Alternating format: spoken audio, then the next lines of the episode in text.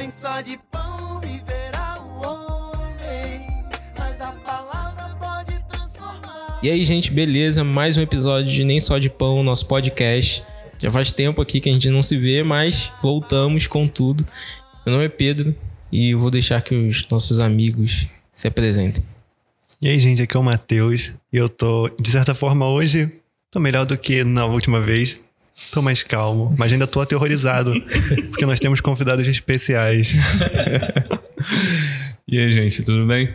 Aqui é o Diogo. É, hoje eu tô com o Caster também.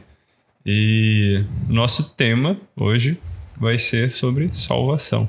E como o Matheus disse, nós temos convidados muito especiais. Então a gente está muito animado. E vou deixar que eles se apresentem aqui agora. Olá, pessoal.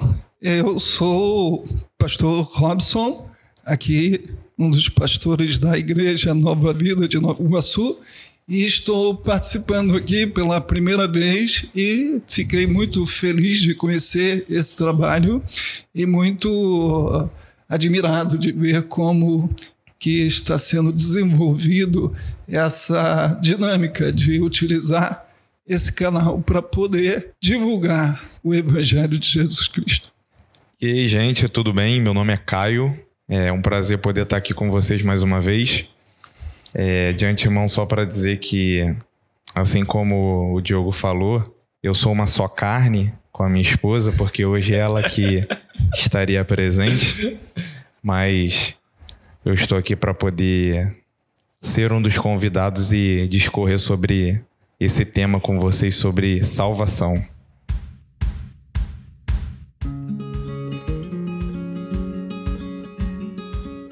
Sim, para dar uma esquentada, né? Né? Trazer o, a, o tema à mesa. A primeira pergunta é: o que a Bíblia nos diz sobre salvação? E acho que o Caio pode já trazer um pouquinho para a gente o que vem ao coração dele quando traz essa pergunta à mesa.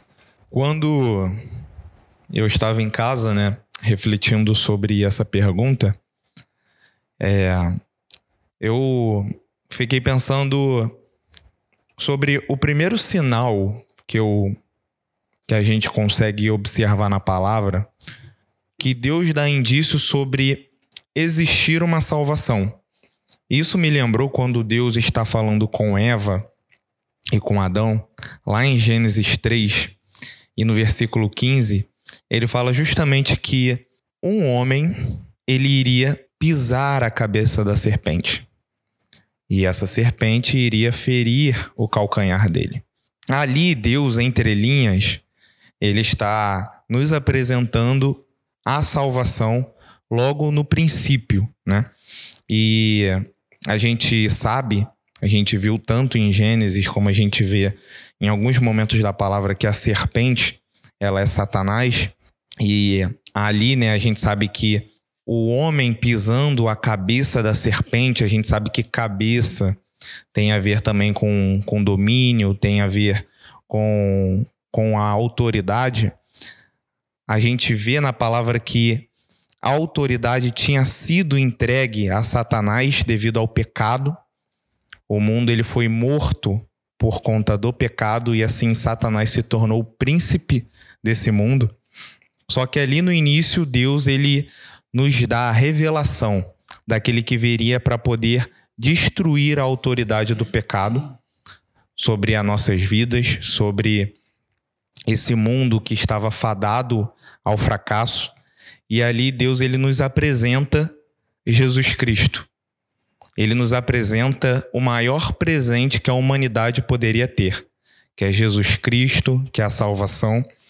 Então, a Bíblia me apresenta a, a salvação no início, mostrando que ela é por meio de um homem, mostrando que ela é por meio de um homem que destruiu a autoridade para poder instituir o seu reino, não só fisicamente, mas agora em corações.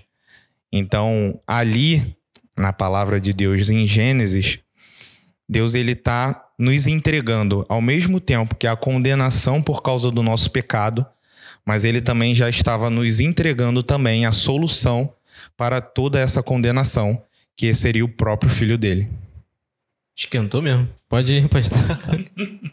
Gostei muito da iniciação do Caio, porque ele começou a falar de salvação exatamente do começo, do princípio, e isso é muito legal. E interessante que a Bíblia inicia falando de salvação e termina falando de salvação. Sim. Quando você olha os, os dois últimos capítulos, Apocalipse 21 e 22, ela está lá o retrato exatamente é, de como a nossa salvação será gloriosa, como a salvação então vai ser, será efetivamente consumada na eternidade. Então, essa é uma visão muito interessante.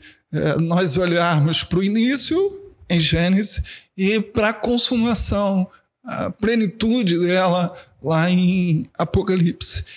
E eu creio que a salvação, pensando sobre ela, ela é uma dádiva de Deus para os homens e que ocorre exatamente por meio de Jesus Cristo e ela é motivada pela maravilhosa graça de Deus. E algo também importante, cujos resultados se iniciam nessa vida. É comum a gente, quando falar, fala da salvação, pensar só do outro lado, né? Mas a salvação, ela começa, os efeitos dela começam nessa vida. Justamente. Só que vão se atingir a sua plenitude do outro lado. Ou seja, na eternidade, então, vai acontecer Amém. o que eh, nós chamamos da consumação plena da nossa salvação. Essa dádiva tão maravilhosa de Deus para nós que cremos em Jesus Cristo. E aí, Diogo? O que, você pensa sobre salvação? Eu já comecei, quando o Caio começou a falar, eu já comecei a concordar com os olhos. Porque eu, quando pensei em- na palavra salvação, eu fiquei assim: salvação. E aí, vou pegar a minha Bíblia, abrir a minha Bíblia, vou pesquisar por salvação. Fui no índice, índice remissivo dela, falei: quero ver quando que ela é citada a primeira vez, literalmente, né? No, no, no contexto bíblico.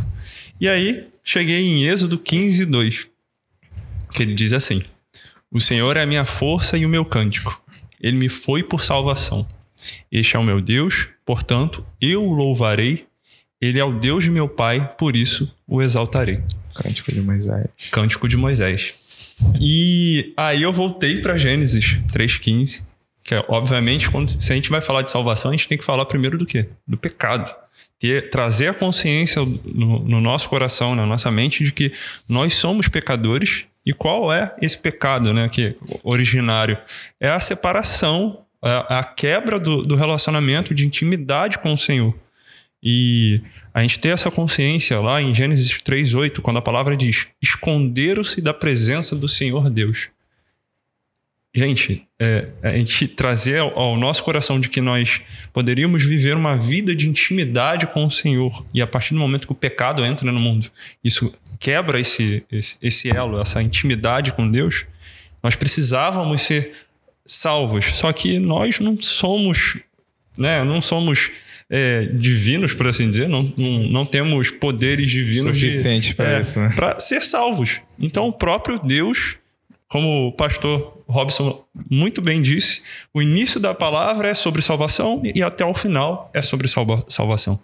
E no início, Deus já, já revela a nós, em Gênesis 3,15, que o plano dele originário é salvar o, homem da sua própria ignorância ou própria é, maturidade. Eu não, eu não sei se o, é o melhor Natureza. termo. É a natureza pecaminosa, né?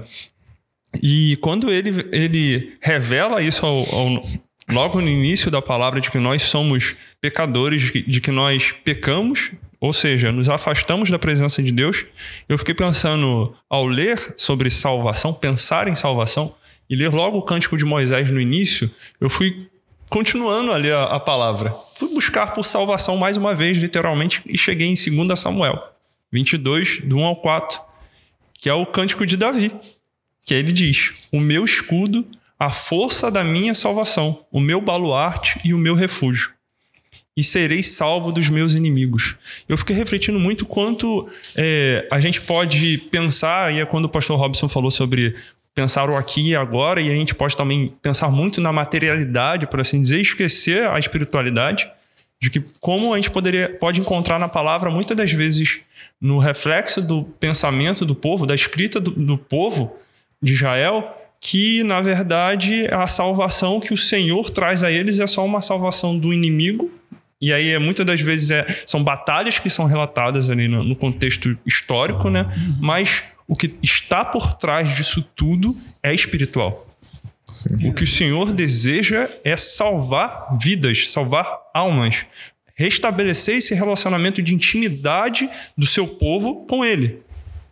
E o quanto nós não podemos esquecer, isso ficou muito latente no meu coração, de que, ok, sim, nós somos salvos, e aí eu pensei até no inimigo como de, de várias formas. É o inimigo satanás, é o inimigo o, um povo, sei lá...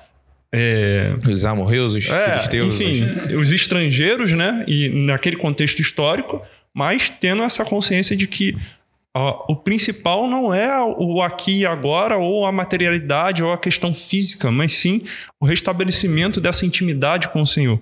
Isso é salvação. Isso é o que o Senhor deseja. É o, o, e aí ele revela na pessoa de Jesus Cristo o seu plano, o seu evangelho, para que essa intimidade, essa conexão plena com o Senhor seja concretizada.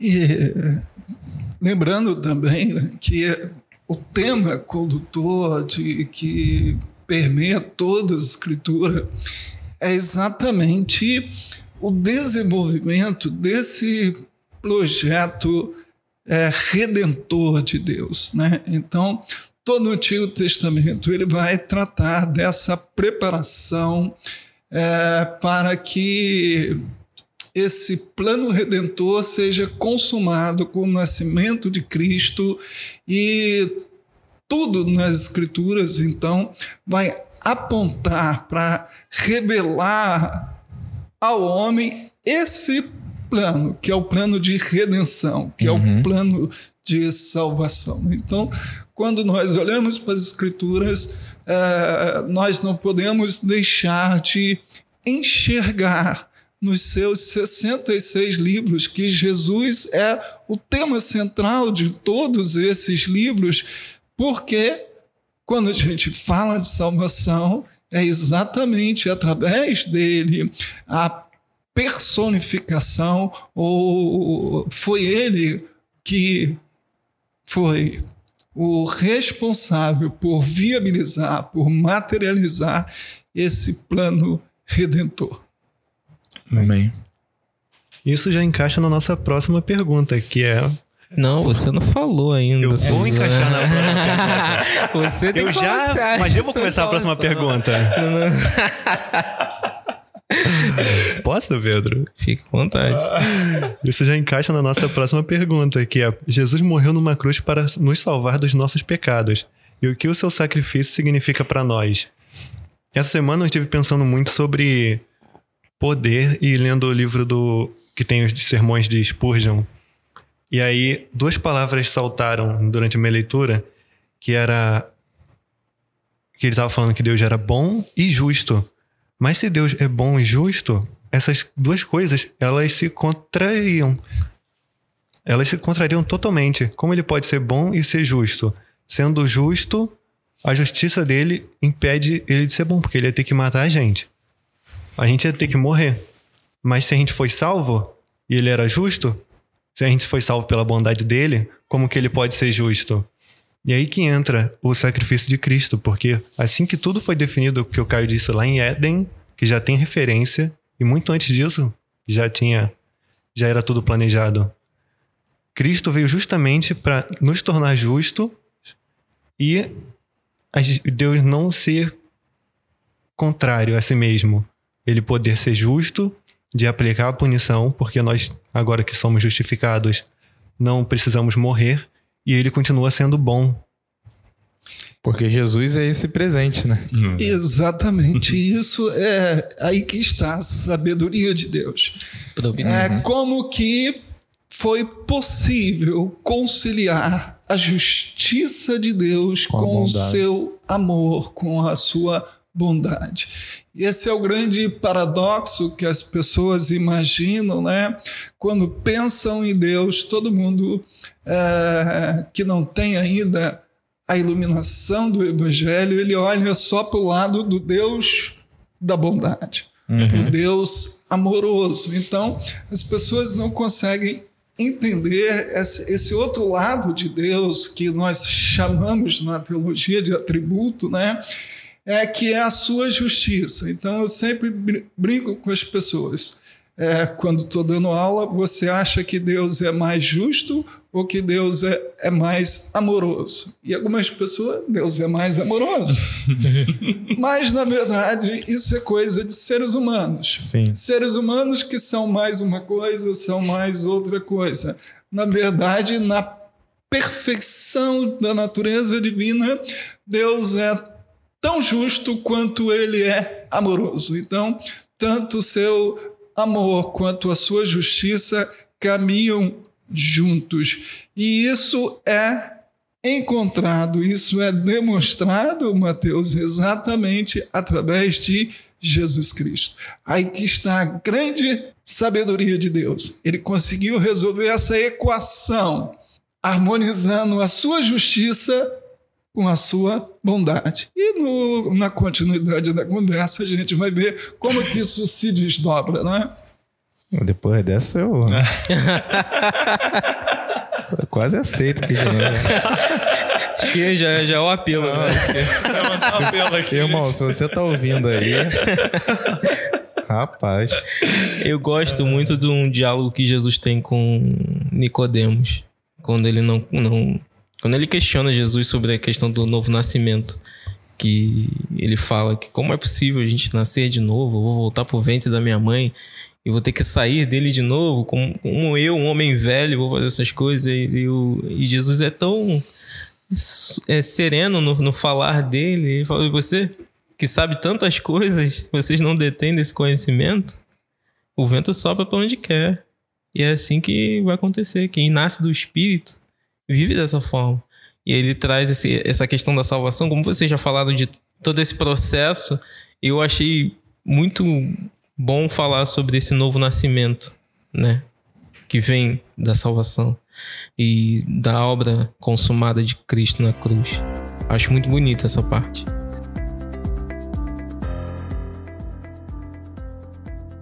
A, a pergunta que o Matheus falou, né? É justamente sobre a cruz, né? O que ela significa para nós. Ela significa justamente o caminho de morte que nos trouxe a vida, né?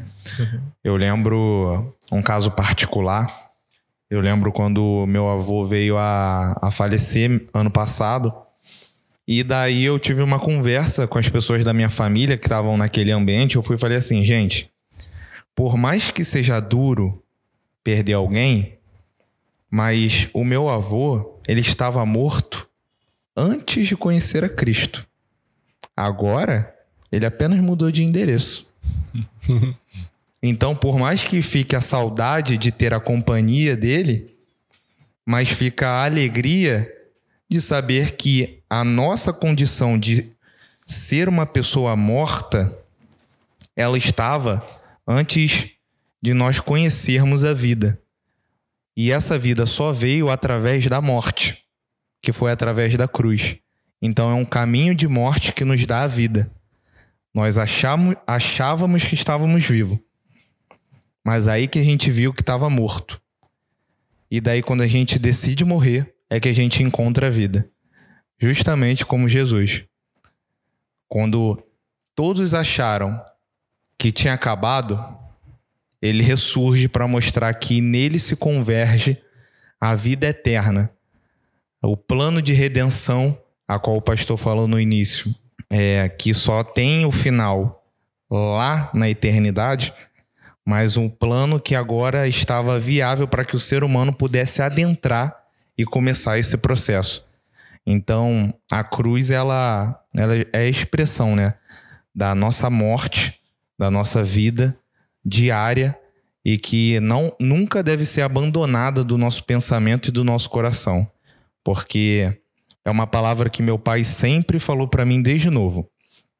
Caio, Deus sabe diferenciar as pessoas que pregam sobre a cruz para aqueles que estão crucificados nela.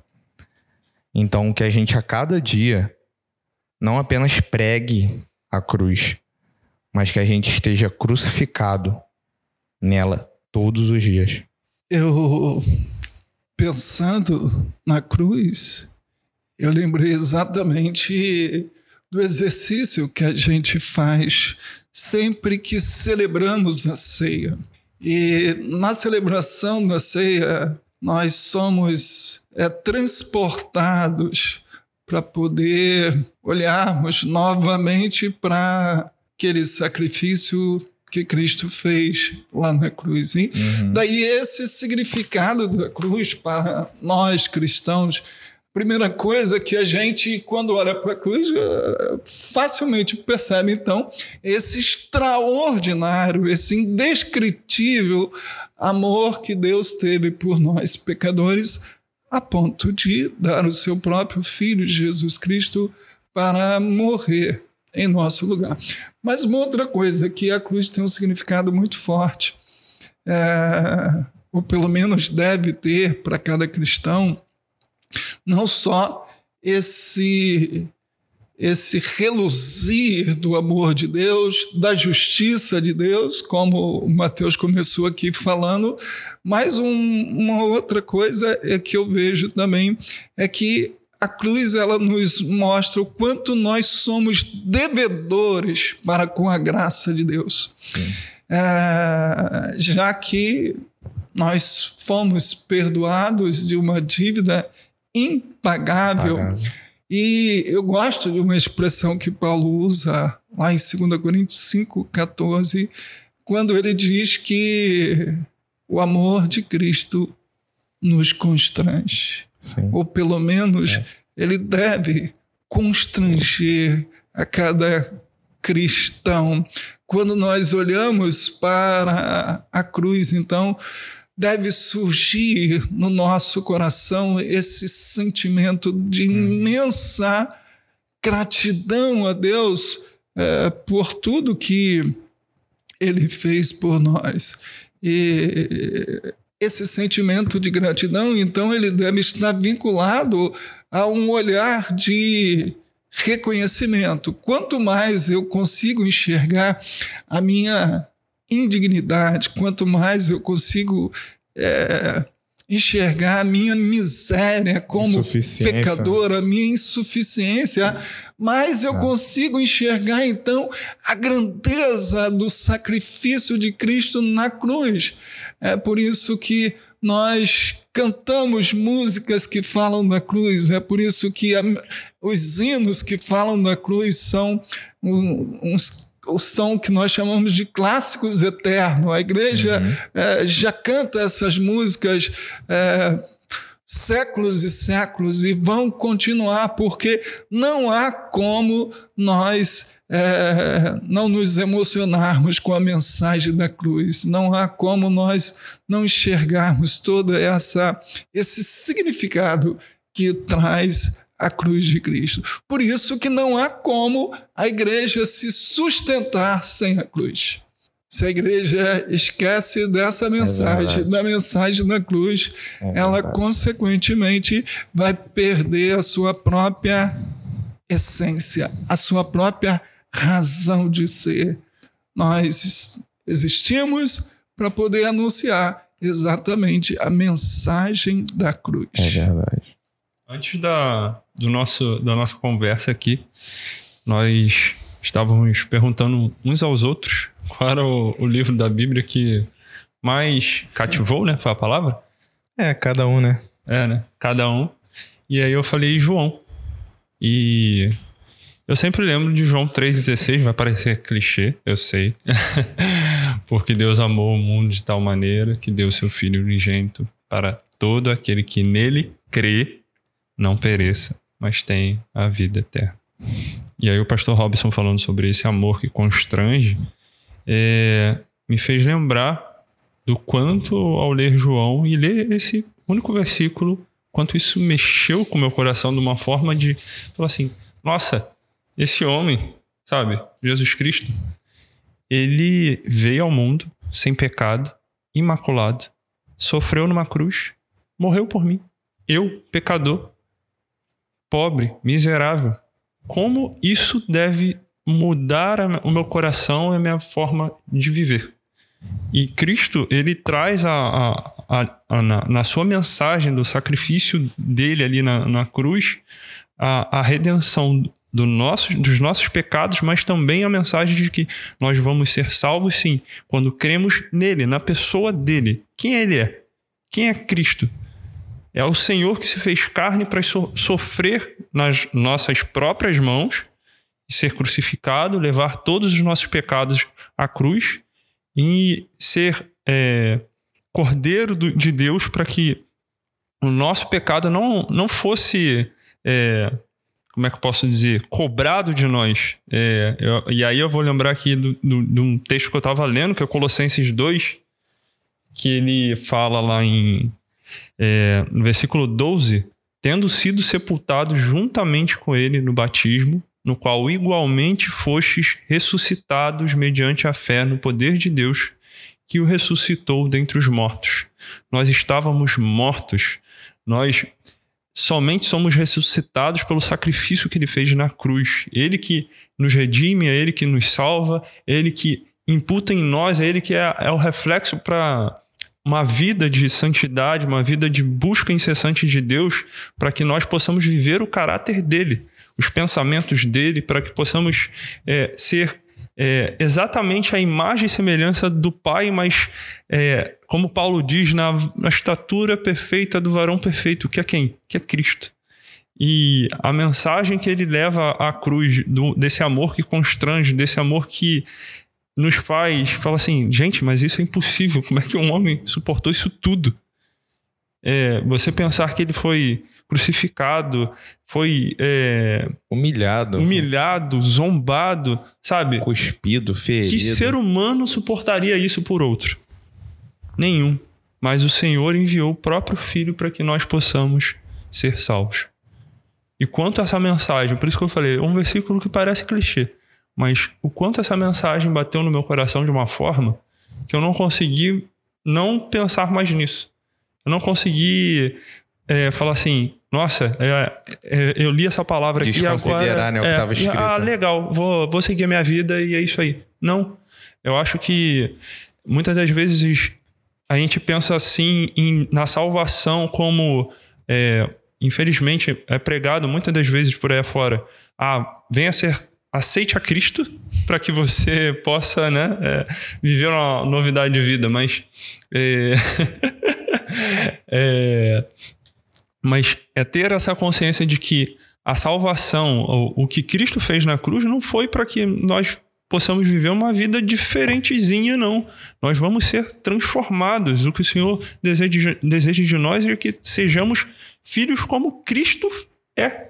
Possamos ser a imagem e semelhança dele. Esse processo de santificação, é, esse processo de salvação das nossas vidas, é para que possamos viver essa vida. É, eu volto lá ao, o meu comentário inicial, para que possamos viver essa vida de intimidade, desse relacionamento com o Senhor. Sim. E isso nós vamos viver, como o pastor Robinson falou, não só na eternidade, mas iremos viver e aqui e agora. Através do Espírito Santo que ele também nos deixou como consolador e como orientador para que nós possamos viver diante do propósito dele, através da palavra dele e através da vontade dele. Nós éramos filhos da ira e andávamos pelos nossos próprios desejos do coração e da mente. Mas aí, em Efésios 2, ele continua falando: Mas Deus, que é rico em misericórdia, pelo imenso amor com que nos amou, estando nós ainda mortos em nossos pecados, deu-nos vida juntamente com Cristo.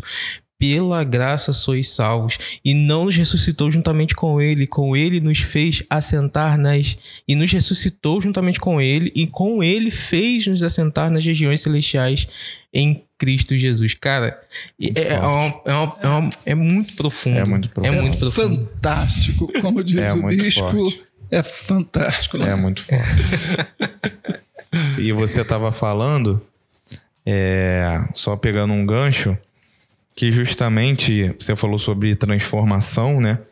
E o encontro com Jesus, a, o entendimento da salvação, receber essa salvação por meio de Jesus Cristo pela fé, não é como uma cobra que troca de pele e ela fica mais bonita, mas continua sendo cobra. Mas é como uma lagarta que se transforma numa borboleta e nunca mais tem como voltar como lagarta. É um processo que não tem como ser desfeito quando você entende e recebe, porque a sua vida ganha um novo sentido. Ela não fica mais vazia e morta nas suas práticas de outrora e ela passa agora a se ser movida por um propósito que transcende tudo aquilo da qual você cometia antes.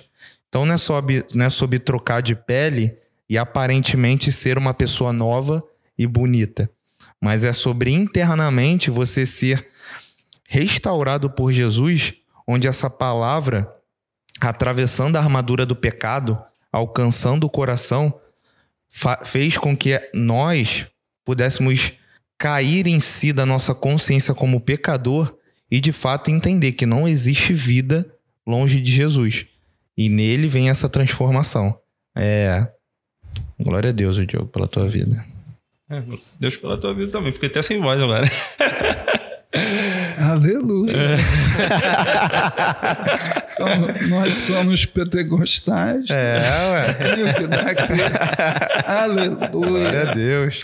lembrar que todos nós, através desse processo da salvação, então, nós recebemos, como disse aqui o Caio, nós recebemos essa nova natureza, aquilo que Jeremias profetizou. Eu vou dar para vocês um novo coração. Vou tirar esse coração de pedra e vou colocar um coração É. de carne. Então, hoje nós temos esse privilégio de termos essa nova natureza que recebemos por obra do Espírito Santo. De repente, até um futuro podcast para a gente trabalhar aqui, né? A obra do Espírito Santo é, na salvação, como ele age, como que ele, ele vai é, fazer esse trabalho que é descrito nas Escrituras, né? E nós nascemos de novo por obra do Espírito. E, consequentemente, esse novo nascimento nos permite ter a nova natureza, aquilo que é chamado de regeneração. É fantástico. E esse é só um dos efeitos, ou um dos resultados dessa, dessas que Paulo chama de insondáveis riquezas de Deus Uhum. que nós recebemos só através da salvação. É bom demais ser Glória salvo. Meu Deus do céu. Eu É benção. falar, É bênção demais. eu nem jantei, mas parece que eu tô aqui alimentado. tô com a barriga cheia aqui. É um negócio. Ai, Deus, nem só de pão. É, homem. Eu já nem sei mais o que pergunta. Não Ó, vamos agora para a próxima, senão a gente não chega ao final. Pode falar, Matheus. Fala aí, Matheus. Posso Pode, meu irmão. falar a pergunta? Isso aí. Resposta. É, acaba que o que a gente falou meio que já, já dá nessa pergunta também, né? Eu acho que já até passou Os por essa assuntos pergunta. são, estão é, conectados. interligados, né? Pra próxima, então? conectado. Deixa eu, eu queria só dar um, um destaque então nessa pergunta. Faz aí a pergunta, Matheus. Qual o significado que a cruz tem em relação à salvação? Então o nosso pastor vai, vai dar. A ênfase Essa é- necessária do assunto. Essa pergunta ela nos faz lembrar naturalmente daquele conhecido texto de Paulo, né? 1 Coríntios 1:18, é, onde ele diz que a palavra da cruz ela é loucura para os que se perdem, mas para nós somos salvos. Ela é o poder de Deus. É, isso é muito, muito lindo e é muito profundo também essa, essa colocação de Paulo. Isso me fez pensar por que o mundo considera essa mensagem loucura. Para nós, ela é o poder de Deus. Mas por que, que as pessoas, então, consideram essa mensagem como loucura? Bem, existem vários motivos. Vou falar aqui rapidinho de alguns. Primeiro, porque a mensagem da cruz ela não se encaixa nos padrões da sabedoria do homem. Ela parece assim uma coisa sem lógica, uma coisa irracional. Como é que alguém morrendo numa cruz pode trazer salvação é, para as pessoas? Então, Sim. a mensagem da cruz, ela do ponto de vista é, da sabedoria humana, ela se torna assim uma coisa um pouco sem lógica, um pouco é, sem é, um fundo de inteligência. Mas isso, volto a dizer, do campo de vista da lógica humana. É, outro ponto também é porque ela atinge, se nós pensarmos um pouquinho, nós olhamos que a mensagem da cruz ela atinge diretamente o coração orgulhoso do homem. Por quê? Porque ela iguala todos os homens diante de Deus. Porque a, é, mensagem do Evangelho ela diz que todos pecados, todos são iguais. Significa dizer que os pobres são iguais aos ricos, os sábios são iguais aos ignorantes. Ou seja, essa visão de igualdade, então, ela, ela ofende a nossa vaidade. Por quê? Porque nós, seres humanos, gostamos de ser diferentes. Melhor, Porque é, é, a diferença que é, vai nos colocar numa posição de ser melhores que as outras pessoas. Isso então amassagia o nosso ego, a nossa vaidade, porque nós gostamos de ser superiores. A mensagem da cruz exatamente ela não permite que isso aconteça, porque ela iguala todo mundo. Outra coisa também que eu acho interessante, porque ela não admite qualquer mérito em nossa condição humana. É, nós não podemos fazer nada para merecermos a salvação ou para sermos salvos. Tudo que foi feito foi feito por Cristo. Então ela acaba com qualquer argumento meritório. E diga-se de passagem que nós, seres humanos, é, temos dificuldade de aceitar isso, porque todas as religiões, com exceção do cristianismo, trabalham com essa ideia do mérito. O cristianismo é a única é, religião que não sustenta essa forma de ver o benefício de Deus ou a obra da salvação, que ela não ela coloca todo o mérito é, exatamente na pessoa de Cristo e não naquilo que nós possamos fazer. E a última coisa que eu, eu, eu vejo nesse aspecto é por que, que as pessoas têm resistência à mensagem da cruz é porque ela expõe totalmente a maldade do nosso coração. Sim. Ela coloca aquilo que Jeremias fala, que o, o coração do homem é desesperadamente corrupto. Sabia, Caio? Eu sei. Por experiência própria. Experiência própria. É quando nós olhamos para o nosso coração, nossa, tudo isso está dentro de mim. Sim, toda essa maldade, todo esse pecado nós carregamos. E foi por isso que Jesus fala lá em Mateus 15, 19, né? Que é do coração, que vem todos os maus desígnios, toda a nossa maldade, ela está dentro de nós mesmos. Então, a mensagem da cruz, ela revela quanta maldade existe no coração de cada ser humano. E as pessoas não gostam de saber que são tão mais assim, que são tão pecadoras assim.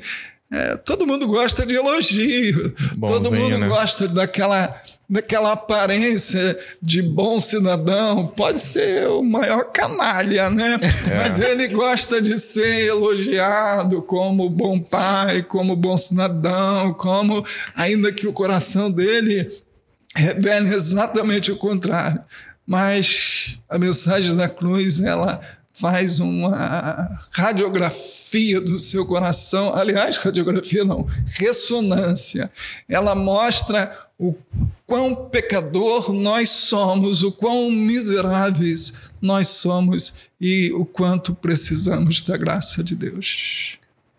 Esse tema é muito profundo, né? Demais, né? o senhor estava falando, né? E é justamente fazendo o paralelo, né, da, do cristianismo com, com as demais religiões, né?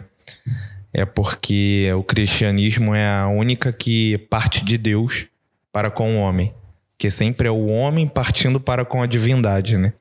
Esse é verdade. o Pai vindo para nós e não a gente indo para ele, né?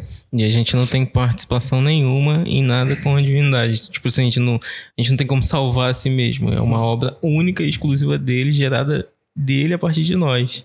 Para a glória Pra- dele. Em nós, no caso. Exatamente.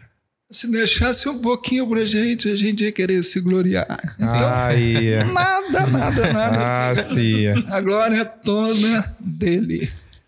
Eu fiquei refletindo com a palavra do pastor em como a cruz nos constrange. É assim, falar em, em constrangimento, e quando a gente fala assim, amor, o amor que constrange, acho que fica muito ligado à bondade. Eu lembrei da, da fala do Mateus quando ele falou de bondade e justiça. E aí eu acho que é muito tendencioso do ser humano não pensar que o amor constrange também no sentido da justiça. De nos mostrar a nossa verdadeira vulnerabilidade no sentido de nós não conseguimos fazer nada por nós mesmos, mas também a vulnerabilidade no- de que nós precisamos abrir o nosso coração diante de Deus e admitir que nós somos pecadores, que nós somos miseráveis, que nós somos canalhas, como o pastor disse. É, e essa vulnerabilidade diante do Senhor é a necessidade que nós temos para que possamos realmente viver a fé que é necessária o arrependimento que é necessário para que nós possamos ser salvos. É, o Diogo já tá entrando já na conclusão. Segura, Diogo.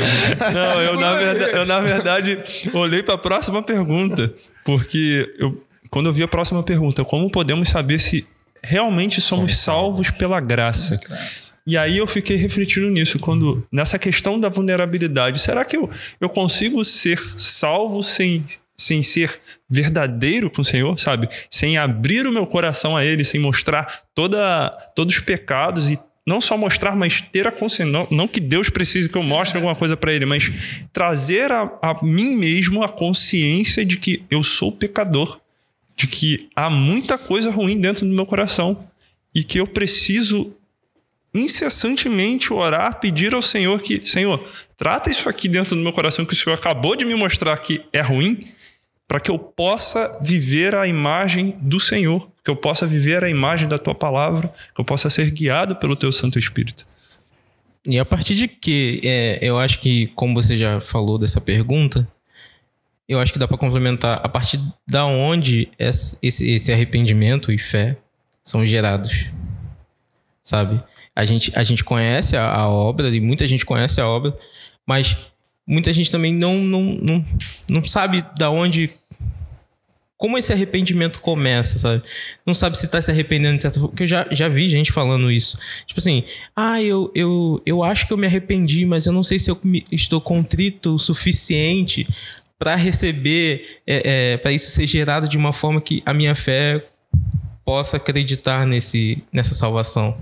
Então, como isso é gerado? Isso é gerado a partir da pregação do evangelho? Da, da exposição das escrituras? Em que momento isso começa? É, eu acho que o pastor, o Caio, podem, ou o Mateus, É, eu já falei tanto, né? Vou deixar.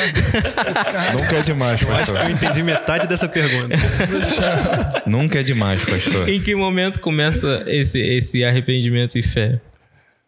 É, é, o, é entender o, o amor divino a gente chama de amor ágape, né? Que ele é um amor que ele transcende apenas ao sentimento e ele também está ligado a uma decisão. Então, antes simplesmente de Deus nos amar de forma sentimental, ele também nos amou de forma decisória. Então, Deus ele decidiu nos amar. Deus ele decidiu por isso. Então, o nosso relacionamento com Jesus aqui na Terra, ele tem muito a ver também com a nossa decisão. Uma decisão onde ela não está pautada simplesmente na minha condição de ser bom nesse relacionamento, mas na minha decisão de nunca mais retroceder nessa jornada por saber que não existe outro caminho a não ser Jesus Cristo. Porque existem pessoas que tiveram encontro com Jesus e nunca mais praticaram o que praticavam, enquanto outros tiveram encontro com Jesus e tiveram um processo mais gradual de algumas coisas. É só a gente ter como um exemplo Pedro e Paulo. Paulo foi instantâneo, Pedro não foi instantâneo. Pedro foi instantâneo só depois de um certo período de maturação ali da- do entendimento e de entrega da vida dele. Mas por mais que Pedro andasse com Jesus, ainda tinha a possibilidade de voltar para a vida antiga. Então por isso que quando Jesus morre e a expectativa foi frustrada de ver o Messias morrendo, ele volta para a vida antiga. Porque ainda não tinha a decisão de fato de falar que não existe mais volta. Ou é tudo ou é nada. Ou a minha vida ela é agora para sempre de Jesus, ou ela não é. Paulo, ele já não teve isso. Por isso que ele sempre falou que ele, até na vida passada, ele era irrepreensível na lei. Se ele era irrepreensível na lei, nada poderia fazê-lo mudar de ideia. Não argu- argumento. Então, o próprio Jesus apareceu para que ele se, se tornasse irrepreensível na verdade. E ele se tornou irrepreensível na verdade ao ponto de repreender o próprio Pedro. Então, Pedro e Paulo aqui são dois parâmetros onde nos revelam uma decisão. Então, antes de tudo, né, ou talvez depois, depois de você pela fé receber Jesus Cristo, você precisa decidir de fato no seu coração de dizer não tem mais volta. Por mais que eu tropece aqui, por mais que eu tropece daqui a 10 anos em alguma coisa, não tem mais volta. Eu vou buscar a cada dia um relacionamento diário com o Espírito Santo, para que ele me ensine a ser como Jesus Cristo, porque a decisão do ser humano tira a condição dele de se tornar responsável por esse ato e coloca na condição de dependência da qual Deus vai operar na vida dele. Ele precisa decidir e agir mediante essa decisão. Aí Deus vai conduzir esse caminho. Eu acredito que vai muito dessa decisão do ser humano de não existir mais volta. É, eu queria só acrescentar aqui na fala do Caio. É, mesmo antes dessa fase da decisão, eu creio que nós temos que olhar para a salvação nesse aspecto do, do arrependimento. Creio que essa pergunta aqui ela cabe uma reflexão nesse ponto. O Evangelho de João diz que, no capítulo 16, que a missão do Espírito Santo é, seria de convencer o homem do seu pecado, da justiça e do juízo. Então, eu creio que a obra, um dos aspectos da obra do Espírito Santo na salvação é exatamente trabalhar no coração do pecador e mostrar para ele o quanto ele é pecador. é, para que ele veja toda a miséria do seu coração. Então, o Espírito Santo ele trabalha no coração para que nós possamos conseguir enxergar quão ofensivo é o nosso uhum. pecado. E eu, eu, creio que é, é, isso que Jesus quis explicar para Nicodemos quando ele coloca é, o novo nascimento como uma obra do Espírito Santo.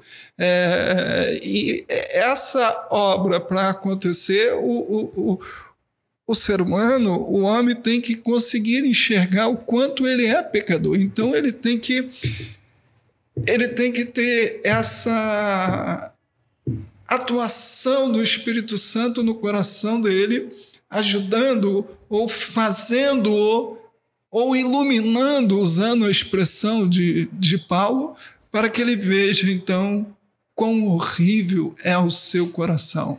E creio que quando isso acontece, então, é, esse essa etapa que é o arrependimento chega no coração dele através dessa ação do Espírito Santo no coração do pecador. Creio que é, a conversão do próprio apóstolo Paulo demonstra isso, né? Essa, esse trabalho do Espírito no coração dele. Quando Pedro termina de pregar lá no capítulo 2 do livro de Atos, diz lá o texto que estava todo mundo com seu coração compungido ao ouvir a pregação de Pedro. Então, tudo isso aponta para esse trabalho do Espírito Santo no coração do pecador, convencendo ele de quanto ele é pecador.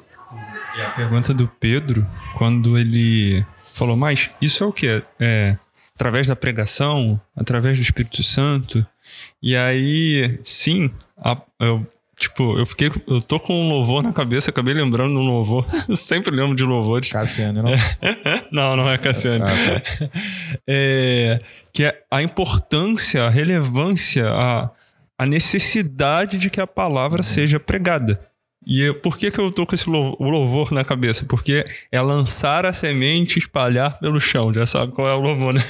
É, então, é necessário que a palavra seja pregada e é um trabalho humano, porque é um id, id pregai. Mas o poder de convencimento, de transformação do, daquele coração é do Espírito Santo. E aí, em uma das coisas que a gente estava estudando, obviamente a gente estuda muito para poder estar tá aqui falando sobre isso.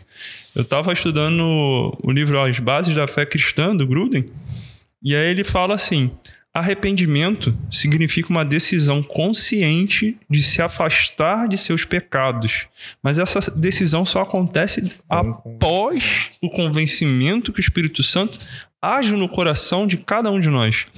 E aí ele fala que, além disso, a fé significa voltar-se para Cristo para perdão desses pecados.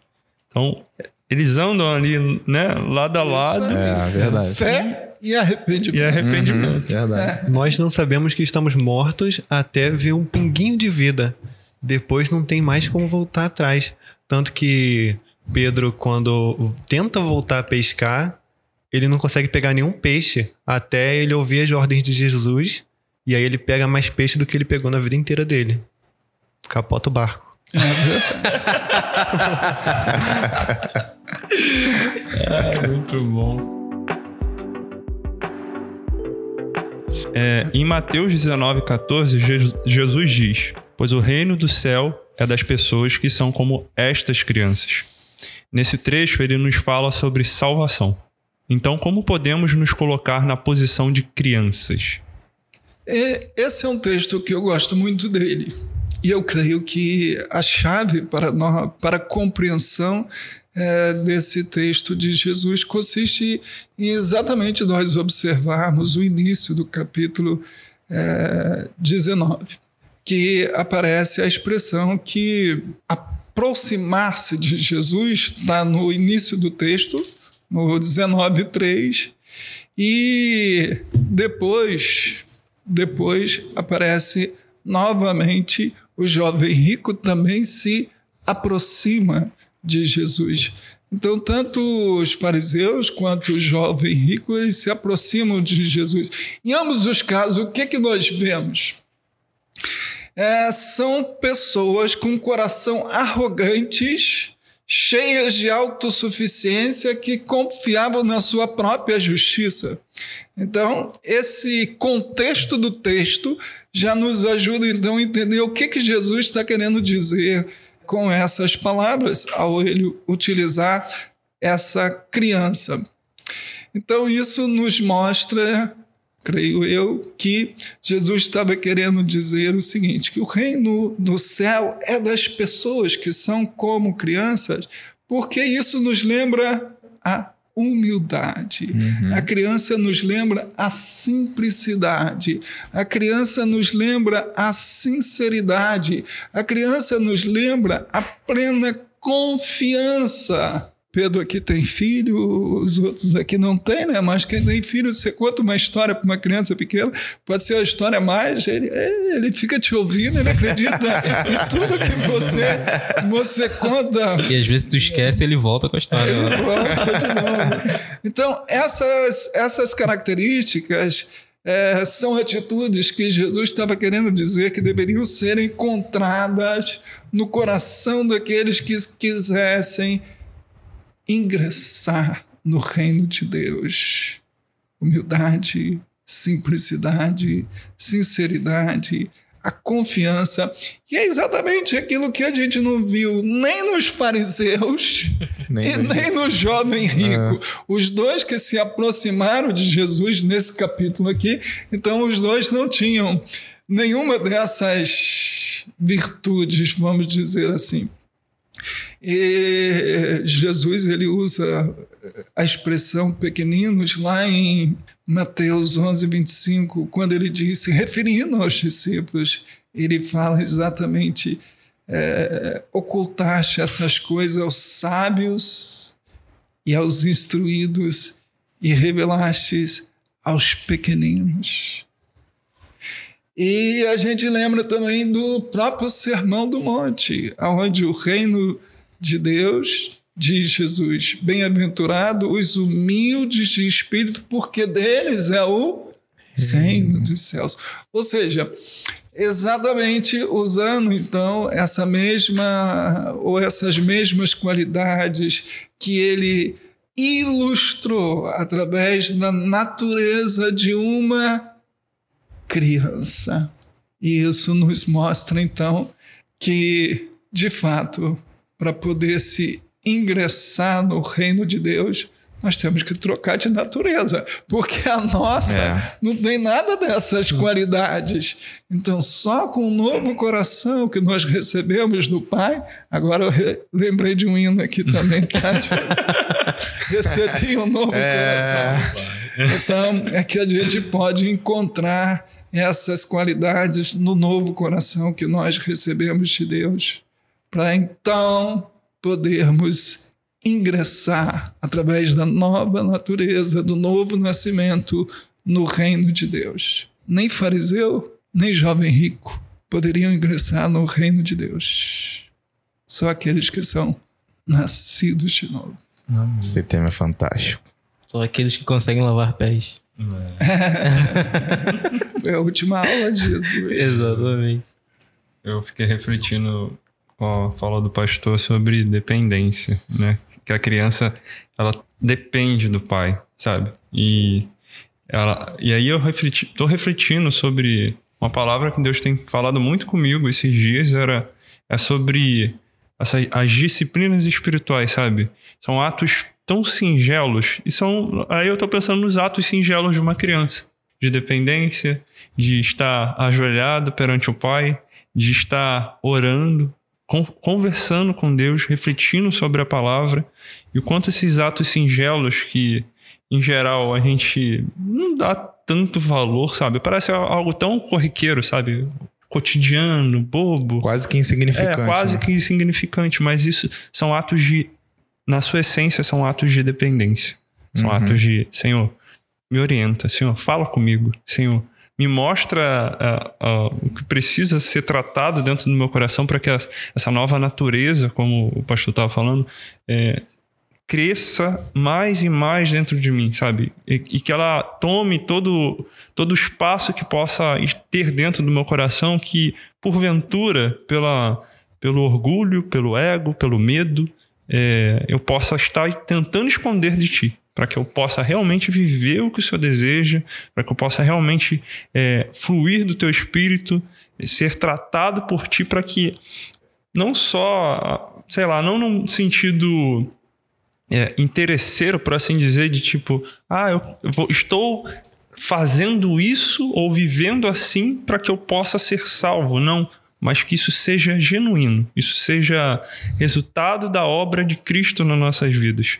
Então que possamos, é, por isso que eu falei até do não ser um interesseiro, mas ser algo genuíno, porque a criança remete a isso. Natural. Né? É, a criança é, é natural uhum. nas suas nas suas atitudes, né? É, aí a gente, você falou essa expressão, achei muito legal. É, as nossas obras, nós não somos, não fazemos obras porque somos interesseiros ou porque imaginamos que as nossas obras vão nos salvar, mas é a própria graça de Deus em nós que nos ajuda a agir ou ter essas obras. As obras são resultados daquilo que Deus já fez em nosso coração. Amém. É a natureza do serviço, né? Amém. Aquele serviço por amor. Por amor, exatamente. Glória a Deus. E assim como o pastor falou, de uma forma natural. Porque às vezes a criança, ela faz algo por fazer, mas não de uma forma negativa. Ela faz porque nada mais natural que ela faça aquilo. Entregar uma flor para a mãe, é, ou como a gente tá. Né? Uhum. Ou como a gente aqui na igreja, servir. A gente serve, mas sem nada em troca, porque não tem o que ganhar em troca. Já foi ganho. Já foi ganho. De graça recebeis, de graça dá. Isso aí.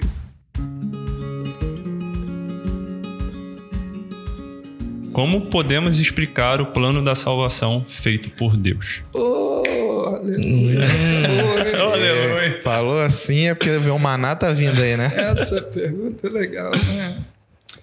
É, eu creio que a melhor forma de nós explicarmos o plano da salvação é nós olharmos para o próprio Evangelho.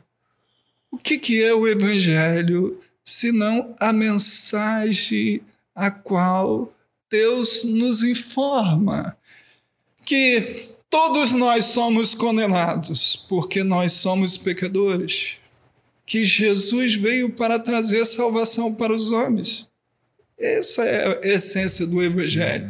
Que Cristo morreu na cruz como nosso substituto e ele morreu por nossos pecados, e que aqueles que crerem em Cristo, eles estão livres de toda condenação, já que o castigo que nos traz a paz, ele estava sobre Cristo. E que pela fé no sacrifício de Cristo nós fomos justificados e nós fomos reconciliados. Então, é, creio que a melhor forma de nós explicarmos o plano da salvação é apresentarmos o Evangelho. Porque o Evangelho, puro e simples, como dizia C.S. Lewis no seu livro, né? É, ele é exatamente a explicação do plano da salvação. Então, por isso que nós não podemos ter outra mensagem que senão a mensagem do Evangelho. Essa maravilhosa mensagem que a igreja não pode deixar de anunciar, porque ela exatamente contém o plano salvador de Deus para todos os homens.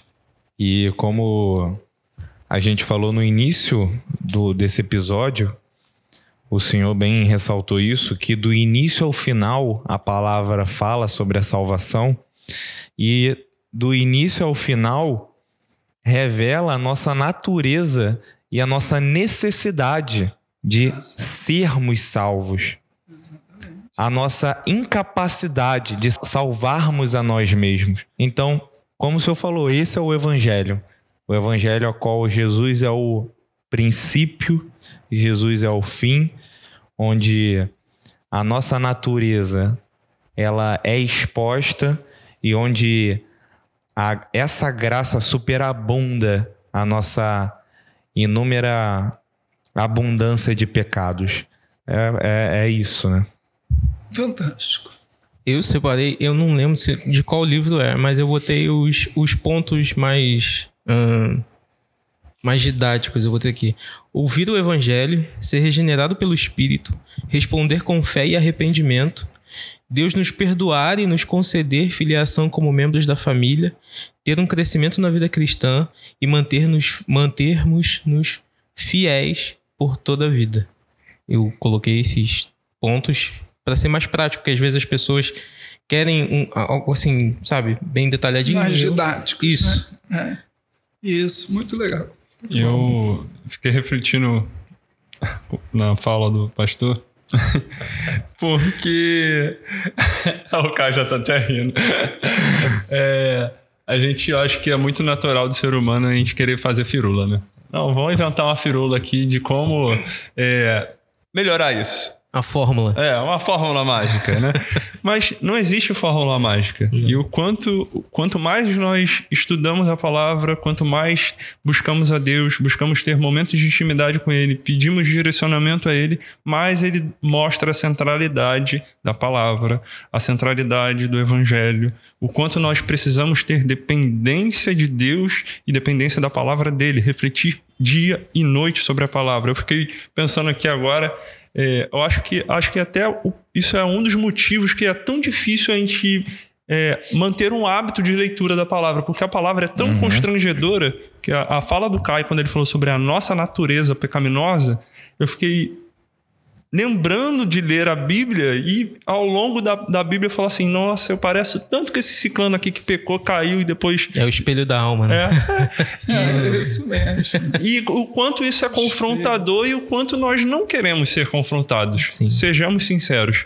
E a palavra de Deus, o, o plano dele é que através da palavra, da revelação da palavra, do, do trabalho que o Espírito Santo faz no nosso coração, do convencimento, é que possamos ser constrangidos a reconhecer a no- nossa natureza pecaminosa e assim diante do Pai pedir: Senhor, trabalha na, minha vida, transforma a minha vida. Senhor, estou aqui com meu coração, estou, estou aqui pedindo, clamando a Ti. Venha o teu reino, faça-se a tua vontade, cumpra-se a sua justiça em mim, que o seu reino venha em mim e que eu possa viver realmente aquilo que eu digo acreditar, mas que é muito difícil viver. Uhum. Então, esse- isso. Bem que é pela graça. É, pela graça.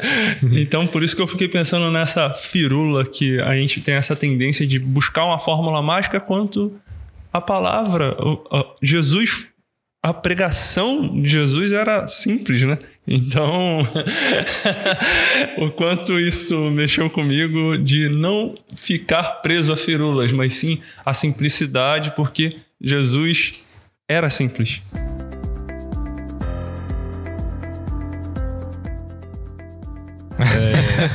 A, a pergunta do Instagram me lembrou o hino de um time aí, mas a gente deixa subliminar. Não, deixa- É, quieto. é, uma vez salvo, sempre salvo?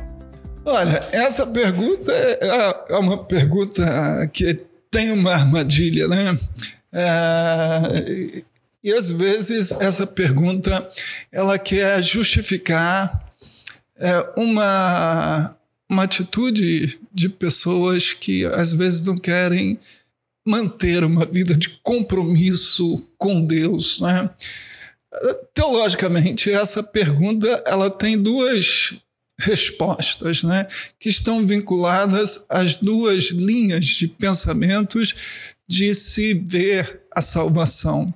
Então você tem é, a corrente que é defendida por aqueles que seguem é, a linha da teologia reformada, que falam da segurança da salvação, ou seja, que uma vez que a pessoa realmente foi salva por Cristo, uma vez que ela realmente passou pela regeneração, que ela foi justificada, essa pessoa então ela será guardada, ela será preservada e ela pode até cometer algum deslize, algum momento de fraqueza, como foi o caso dentro da história de Davi, como foi a história de Pedro, é, mas essa pessoa ela vai ser então é, trazida novamente aquele momento de comunhão, aquele momento de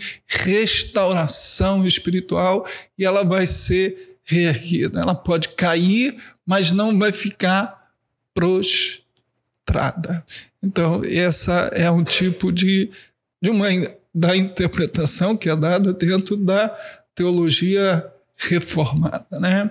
É, que nós achamos plenamente é, coerente. Agora, existem aqueles que entendem errado a segurança da salvação, é, que acham que a segurança da salvação como se fosse uma carta branca para poder viver em pecado. Não é isso. Quando se fala na segurança da salvação, não é isso que está se é, ensinando. As pessoas que colocam dessa forma entendem errado, como se ah, a pessoa então é salvo, salvo para sempre, então significa dizer que ela pode, pode viver uma vida fora da santificação, que ela está salva. Não. Na verdade, a pessoa que vive dessa forma, ela nunca foi salva, porque se ela realmente é salva, ela vai ter o fruto da sua salvação evidenciado nas suas obras. Bem, nosso tempo é pequeno, não posso estender mais, mas só queria dar essa dica para você olhar para a salvação é, com uma visão mais piedosa. Aliás, Paulo fala que a salvação tem que ser desenvolvida. Apesar de nós termos a salvação, ele usa essa linguagem que nós devemos desenvolver a nossa salvação com temor e com tremor. Então, é algo que tem que ser cuidado, mantido, preservado e que o Espírito Santo está sempre é, agindo no nosso coração, falando conosco, para que nós possamos é, preservar essa dádiva que Deus nos deu se é que de fato nós nos arrependemos. Amém. É. Saímos daqui já com muita coisa esclarecida, a compreensão de que a salvação é um, uma dádiva de Deus, uma providência divina para nossas vidas e que bom que, que existe ela, que senão estávamos condenados e pereceríamos sobre a ira de Deus que também é justo. É, se ainda resta alguma dúvida é, para você que está ouvindo, procura seu pastor, é, esclarece alguma coisa com ele, vai, vai senta, estuda, lê a Bíblia, se dedique na leitura da Bíblia, no aprofundamento, porque tenho certeza que a palavra de Deus, mesmo que não esclareça para você naquele momento, é, ela não vai voltar vazia, ela vai trazer alguma mensagem que seja necessária para o seu coração nesse momento. É, vamos para as considerações finais. É, sendo bem breve, bem breve mesmo, é, é entender como tudo isso que já foi falado aqui, né, no quesito salvação, que é uma obra do Senhor Jesus Cristo. E que o nosso trabalho é receber pela fé. E receber pela fé é assumir um compromisso. Então, vem acompanhado você receber pela fé, arrepender-se e assumir um compromisso. Então, siga sempre essa linha onde a sua condição de pecador, ela merecia a condenação e que Jesus Cristo levou a condenação ao seu lugar. Receba Jesus pela fé, se arrependa e assuma um compromisso com ele. Porque a salvação ela está disponível para que todo aquele que nele crê não pereça. Então você que está nos ouvindo, saiba assim como o Diogo falou sobre aquele texto de João 3,16. Todo aquele que nele crê. E crer é reconhecer a sua condição, pedir perdão receber e assumir um compromisso. Eu, encerrando, eu queria lembrar que numa sociedade marcada por um pensamento relativista, pluralista, é, no qual as pessoas cada vez mais aderem à forma de pensar que todos os caminhos levam a Deus, não importa a sua religião, desde que você faça o bem. No final das contas, todo mundo vai ser salvo, porque afinal de contas, Deus é muito bom e todo mundo vai ter um lugarzinho com ele no céu. Bem, na verdade, isso é uma grande mentira, porque é, a salvação é algo exclusivo daqueles que crerem em Cristo como Salvador, porque só Jesus Cristo é o meio pelo qual o homem pode ser salvo. Então, como disse é, Pedro, lá no capítulo 4, versículo 12 do livro de Atos, não há possibilidade de salvação fora do nome de Jesus Cristo. Não existe um nome que possa trazer salvação sem ser Jesus Cristo. Então, é só através de Jesus Cristo que nós poderemos chegarmos à eternidade com a certeza de que Deus nos receberá no lugar que está preparado para todos aqueles que creem em Jesus Cristo. Caso você não esteja ainda com o peso na consciência, vou colocar mais um pouquinho. O nosso pecado, um que seja segundo a justiça de Deus, que ninguém ensinou para ele o que é justiça, nos atiraria no inferno eternamente. E Cristo assumiu nas suas costas o pecado de todo o seu povo, do futuro, do passado e do presente. E saiu vitorioso. E vive. É difícil conseguir condensar tanta coisa depois de uma conversa tão maravilhosa. É... Mas. Mas. Uma palavra é muito necessária a ser dita. É confiar em Deus acima de todas as coisas. Salvação é um dom de Deus e ter a plena confiança de que nós precisamos nos achegar a Ele com o coração quebrantado, pedindo: Senhor, eu reconheço todos os meus pecados. Senhor, eu me arrependo dos meus pecados. Pai, eu tenho fé que o Senhor pode sim. O Senhor tem todo o poder e autoridade, Senhor, para transformar a minha vida, para dar novo sentido à minha vida, dar novidade de vida a todo o meu ser. Esse é o ato que todos nós precisamos é, desenvolver ao longo das nossas vidas. Isso não é só uma, uma atitude momentânea e espontânea, mas é um ato de dependência diário. É um ato de confessar a Deus, pedir a Deus, Senhor, me ajuda, Senhor, me conduz diante da, de todas as adversidades que eu vou viver na minha vida, mas que eu possa ter sempre a confiança de que o Senhor está trabalhando na minha vida, de que o Senhor está conduzindo a minha vida para que eu possa cada dia mais entender as minhas dificuldades, os meus pecados, as minhas fraquezas, mas confiando de que o Senhor transforma a minha vida. Essa deve ser a mensagem de salvação, a mensagem de confiança em Deus acima de todas as coisas. Porque isso não vem de, de mim, não vem de homem nenhum. E nem, nem nunca virá. É um ato de total dependência de Cristo. Amém. Amém. Amém. Amém. É, se você gostou desse episódio, não esquece de compartilhar com seus amigos. É, tem sido um momento muito gratificante pra gente poder sentar à mesa com amigos, com irmãos. E aqui a gente não faz distinção de ninguém. Se você conhece mais, se conhece menos, todos nós aqui estamos aprendendo e somos discípulos de Cristo. Então, se você pode estar aqui nessa mesa em algum momento, mas se você se sentiu tocado, eu peço que você ore a Deus, peça direcionamento a Ele, converse com seu pastor, uh, frequente a sua igreja. E, cara, se você ainda não se batizou, eu acho que depois desse episódio fica cada vez mais a motivação para que você tenha essa nova natureza e venha partilhar desse reino que só enche nosso coração de alegria e poder partilhar das obras que Deus fez é, é muito gratificante.